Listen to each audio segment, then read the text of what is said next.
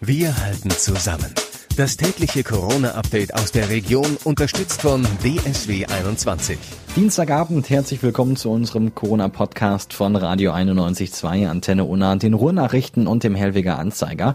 Mein Name ist Florian Jostwig und ich halte euch jetzt schon seit vier Wochen hier mit den wichtigsten Infos und Entwicklungen auf dem Laufenden und zwar direkt hier aus der Region, also aus Dortmund und dem Kreis Unna.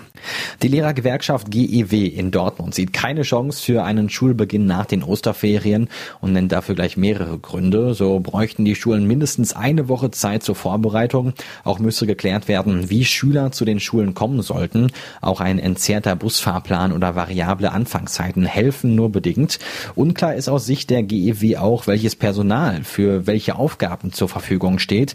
Teilweise hätten Schulen 20 Prozent Beschäftigte, die selber zur Risikogruppe gehören. Für die anderen ist noch nicht geklärt, wie diese unter den Bedingungen des Infektionsschutzes eingesetzt werden können. Nach der Suppenfabrik droht weiteren Unternehmen in Dortmund die Pleite. Viele Unternehmen starten trotz einer langen Phase der Hochkonjunktur mit schlechten Voraussetzungen in die vielleicht größte ökonomische Krise der Nachkriegsgeschichte. Das sagt Wolfgang Scharf, der Geschäftsführer der Kreditreform Dortmund-Witten. Knapp über 3000 Unternehmen mit rund 10.500 Beschäftigten seien gefährdet.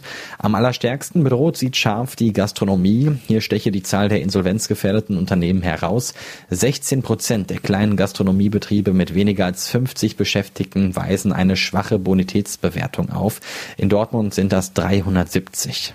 Landrat Michael Macchiolla, die Polizei und die kommunalen Ordnungsämter sind mit dem Verhalten der Bürger am Osterwochenende sehr zufrieden. Nur wenige Menschen verstießen demnach gegen die bestehende Kontaktsperre. Es vermeldet die Kreispolizeibehörde Unna lediglich fünf Anzeigen wegen Ordnungswidrigkeiten und sieben Platzverweise. Die Ordnungsämter der meisten Städte und Gemeinden im Kreis Unna haben seit dem Bestehen der Kontaktsperre aber schon Bußgelder verhängt. Eine Ausnahme ist Kamen, wo es dazu noch nicht kam.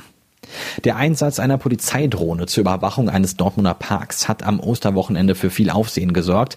Jetzt hat sich der Polizeipräsident zur Überwachung aus der Luft geäußert. Wenn wir in Dortmund in konkreten Einzelfällen auch mal eine Drohne einsetzen, dann tun wir das mit Zurückhaltung, Augenmaß und unter Beachtung der Verhältnismäßigkeiten. Das sagt Gregor Lange. Eine lückenlose Kontrolle und Überwachung sei in einer Demokratie weder geboten noch erfolgsversprechend. Polizeisprecher Gunnar Wortmann erklärt dazu weiter, dass es durch durchaus bewusst sei, dass dieses Mittel für die Bürger ungewohnt sei und als ein Eingriff in die Privatsphäre empfunden werde.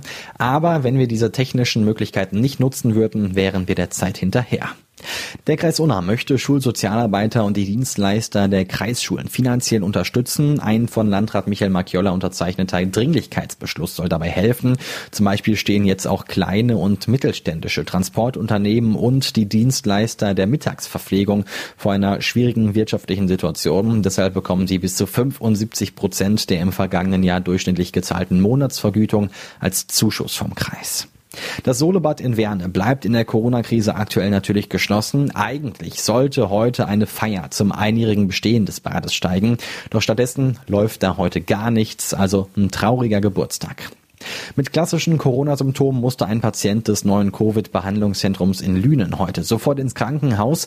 Seit der Eröffnung vergangene Woche Montag wurden 130 Menschen getestet, die meisten über das Osterwochenende. Dr. Ulrich Hüning, der Leiter der Einrichtung, sagt, dass die meisten Menschen sehr diszipliniert sind und nur wenige Patienten ohne Anmeldung kommen. Paula Busch und ihre Freundin Pia Röhrig aus Lünen sind beide 20 Jahre alt und hatten eigentlich geplant, vier Monate durch Asien zu reisen. Wegen Corona wurden daraus jetzt nur vier Wochen in Thailand. Lange hatten die beiden darauf hingearbeitet und Geld im Kino verdient. Der Weg zurück nach Deutschland führte ebenfalls wegen Corona mit Zwischenstopps über Oslo und Amsterdam. Die beiden sind jetzt aber wieder gesund zurück in Lünen angekommen und berichten trotz allem von schönen Erlebnissen. Ostern hatten ja viele Kirchen geöffnet, auch in der nördlichen Gartenstadt in Dortmund. Da hatte die St. Martin Kirche für ein stilles Gebet geöffnet und der Pfarrer hatte Osterkerzen zum Mitnehmen ausgelegt. Viele Anwohner nutzten ihren Osterspaziergang und haben sich eine Osterkerze geholt. Auch drei ältere Damen im besten Sonntagskleid. Die Damen hatten sogar Eierlikör dabei. Eine Frau setzte sich auf den Kirchenvorplatz auf die eine Seite der Bank, die andere Frau saß mit Abstand von zwei Metern auf der anderen Seite. Vor ihnen auch im gebührenden Abstand natürlich stand eine dritte ältere Dame. Sie hatten die Flasche Eierlikör auf eine gelbe Serviette auf den Boden gestellt. Jeder hatte ein Likörglas dabei. Frohe Ostern posteten sie sich so aus der Entfernung zu und hielten ein kleines Osterschwätzchen mit Abstand. Gucken wir jetzt noch auf die aktuellen Corona-Zahlen. Im Kreis Unna sind inzwischen 19 Menschen im Zusammenhang mit dem Coronavirus gestorben. Heute wurde eine 78-jährige Frau, die zuletzt im Schmallenbachhaus in Fröndenberg lebte, als verstorben gemeldet. Erstmals ist auch ein Toter in Werne zu beklagen, ein 81-jähriger, der in einer Pflegeeinrichtung wohnte und positiv auf Covid-19 getestet worden war. Bei dem ersten Selma-Todesfall, der gestern bestätigt wurde, handelt es sich um einen 71-jährigen Mann. Der war vor seinem Tod Tod in häuslicher Umgebung untergebracht, also nicht in einem Alten- oder Pflegeheim, das sagt eine Kreissprecherin. Zudem sei der Mann vorerkrankt gewesen. Die Zahl der Corona-Infizierten steigt um fünf auf jetzt 495. In Dortmund sind heute zwölf positive Testergebnisse dazugekommen. Damit sind es insgesamt 572 bestätigte Infektionen. 304 Patienten haben die Erkrankung aber schon überstanden, also weiterhin mehr als die Hälfte.